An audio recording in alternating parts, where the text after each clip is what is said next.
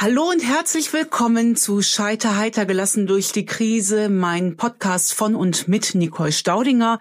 Ähm, wir reden heute über, über was reden wir eigentlich? Ja, wir reden über eine Fähigkeit zum Thema Resilienz. Resilienz bezeichnet ja so ein bisschen die Widerstandsfähigkeit eines Menschen, wie schnell er sich äh, berappelt von Krisensituationen und ähm, nicht, dass ich dazu Profi wäre oder ein Resilienzstudium, von dem ich gar nicht weiß, ob es das gibt, äh, hätte aber ich habe ein äh, Buch dazu geschrieben, die Steh auf Queen und äh, hatte die Gelegenheit, A, mal auf mich selbst zu schauen, was mir durch die größten Krisen äh, geholfen hat. Klammer auf, ihr könnt den Trailer hören, um zu hören, welche Krisen das waren, Klammer zu. Und ich durfte vor allem auch mit ganz, ganz vielen anderen Menschen sprechen, denen ebenfalls schlimme bis ganz schlimme, bis hin zu unvorstellbar schlimmen Dingen passiert sind, die mir von ihren eigenen Stehaufmöglichkeiten berichtet haben.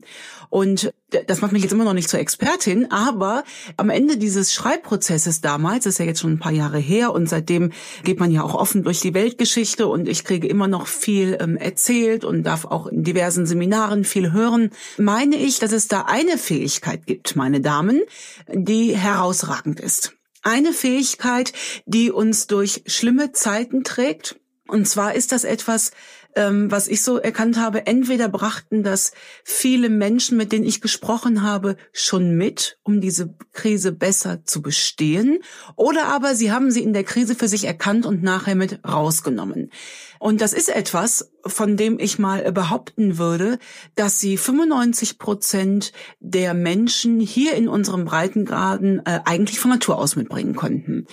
Bevor wir aber auf diese Fähigkeit zu sprechen kommen, ähm, würde ich euch gerne erzählen, ach so, mein Name ist übrigens Nicole Staudinger, aber das wisst ihr ja, sonst würdet ihr ja den Podcast nicht äh, hören. Da seht ihr mal, wie, wie wirklich gut vorbereitet ich auch an diese Dinge drangehe.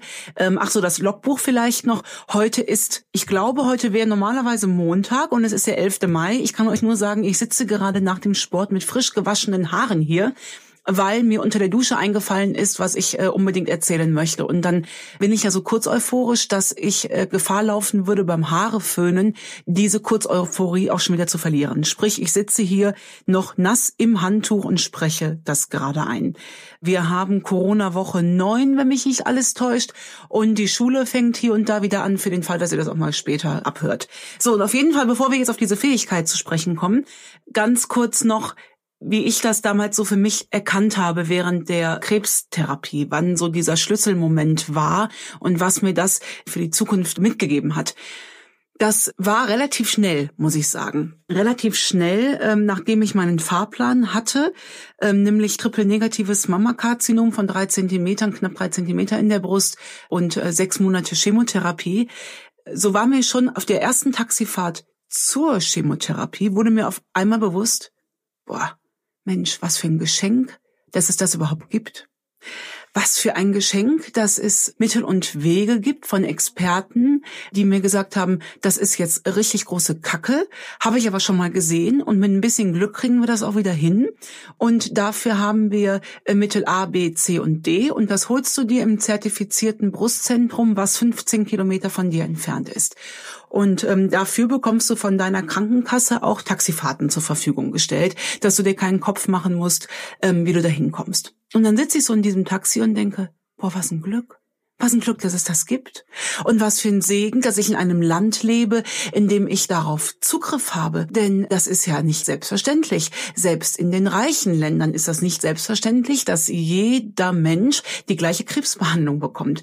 Äh, manchmal sind ja gewisse Versicherungen oder ein gewisses äh, Portion von Kleingeld äh, oder Beziehungen oder Korruptionsgeldern oder fragt mich nicht äh, vonnöten, um da überhaupt äh, dran zu kommen. Und da klappte schon etwas auf, was ich erstmal mit einem gewissen Perspektivwechsel vergleichen würde. Über den Perspektivwechsel haben wir schon mal gesprochen. Ein Wechsel der Perspektive ändert die Realität nicht. Ne? Wenn du dir jetzt einen Apfel vorstellst, du legst ihn auf den Tisch, das ist immer ein Apfel auf dem Tisch. Aber von welcher Perspektive du drauf guckst, das hast du in der Hand. Den Apfel auf dem Tisch nicht.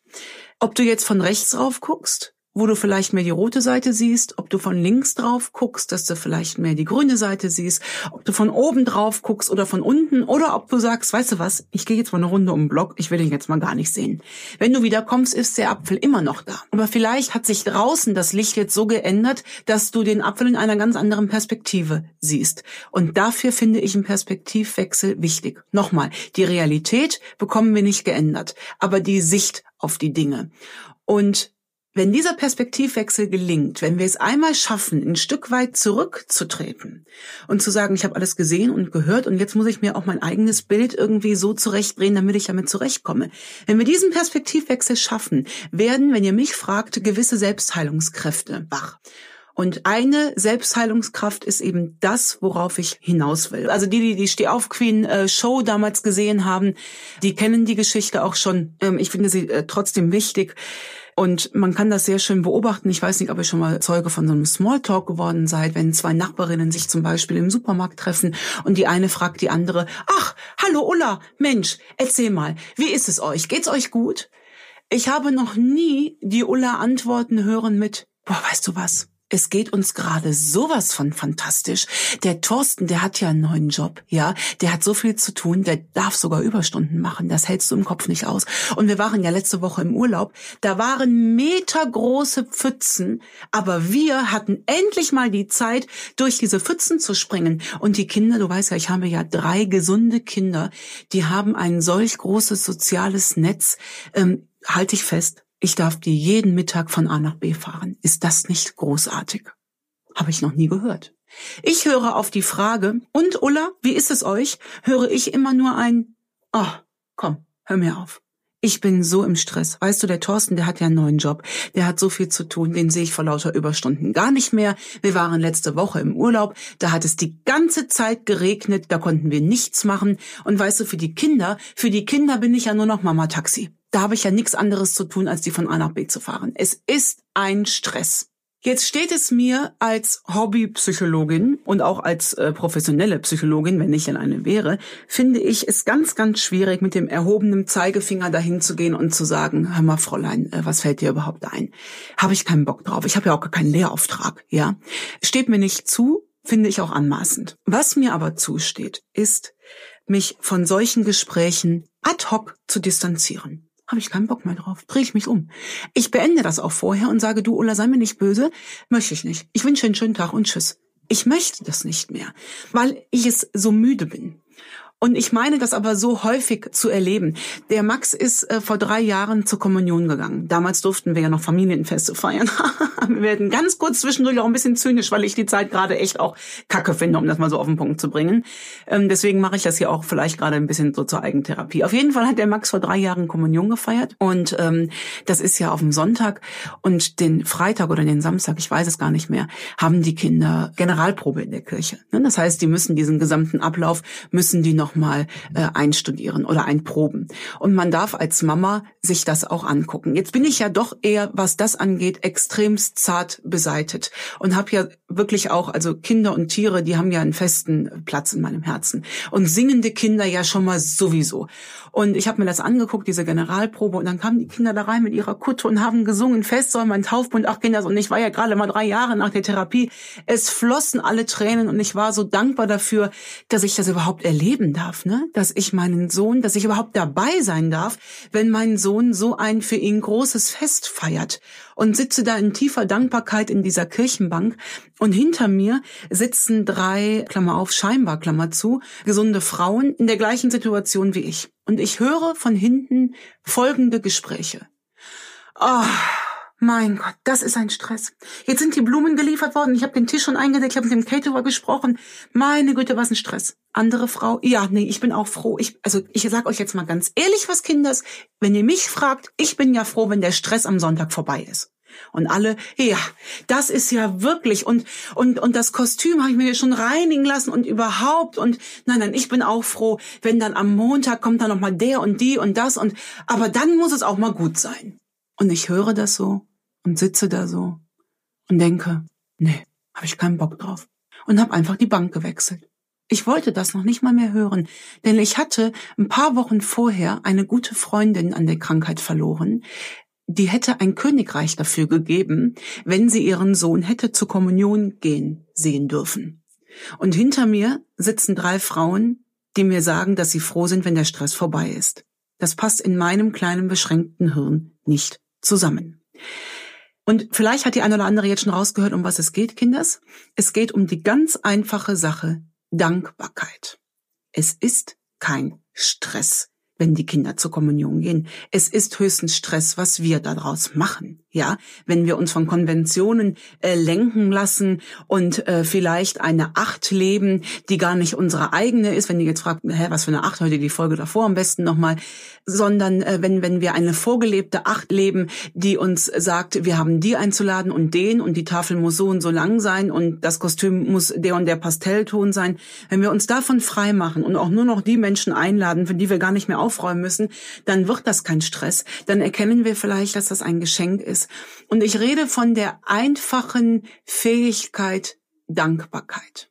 Ich rede davon, dass diese ganzen Alltagssorgen, über die ich so viele Menschen jammern höre, ich muss leider sagen, insbesondere auch wirklich Frauen meiner Generation, wenn ich jedes Mal einen Euro dafür bekäme, wo ich den Satz höre, ah, ich habe einen Stress, heute Nachmittag habe ich Kindergeburtstag. Ja, seid mir nicht böse, da gehen mir die Nackenhaare hoch. Es ist doch kein Stress, Kinders. Es ist doch ein Geschenk, wenn ich als gesunde Mama äh, meinem gesunden Kind einen schönen Kindergeburtstag bereiten darf. Wie der auszusehen hat und wie viel Stress der mir macht, ja verdammt nochmal, das habe ich doch in den Händen. Und wir reden über den ganz einfachen Faktor Dankbarkeit. Und solange wir nicht die Dankbarkeit in den kleinen Sachen erkennen, brauchen wir auch nicht auf das große Lebensglück zu warten, denn das erkennen wir nämlich dann nicht, wenn es vor der Türe steht. Aber Ganz wichtig. Was hat das jetzt mit der heutigen Situation? Äh, ach so, um die Geschichte noch zu Ende zu bringen. Und jetzt wird's fies. Das tut mir auch leid, dass ich das so sagen muss. Und ich wünschte, die Geschichte wäre erfunden. Es ist aber nicht erfunden. Eine von den Frauen, die in der Kirche hinter mir saß, war zu diesem Zeitpunkt, als sie den Satz sagte, was bin ich froh, wenn es vorbei ist, die war schon durchmetastasiert und wusste es nur nicht. Die rief mich dann Wochen später aus dem Krankenhaus an und sagte, Nicole, ich bin hier eingeliefert worden mit äh, Knochenschmerzen oder mit, mit Rückenschmerzen. Ich dachte, es ist die Bandscheibe, aber es sind Knochenmetastasen. Sie war Mama von drei Kindern, ein Jahr jünger als ich, und der Krebs kam in der dritten Schwangerschaft völlig unerkannt und die war zwei Monate später tot.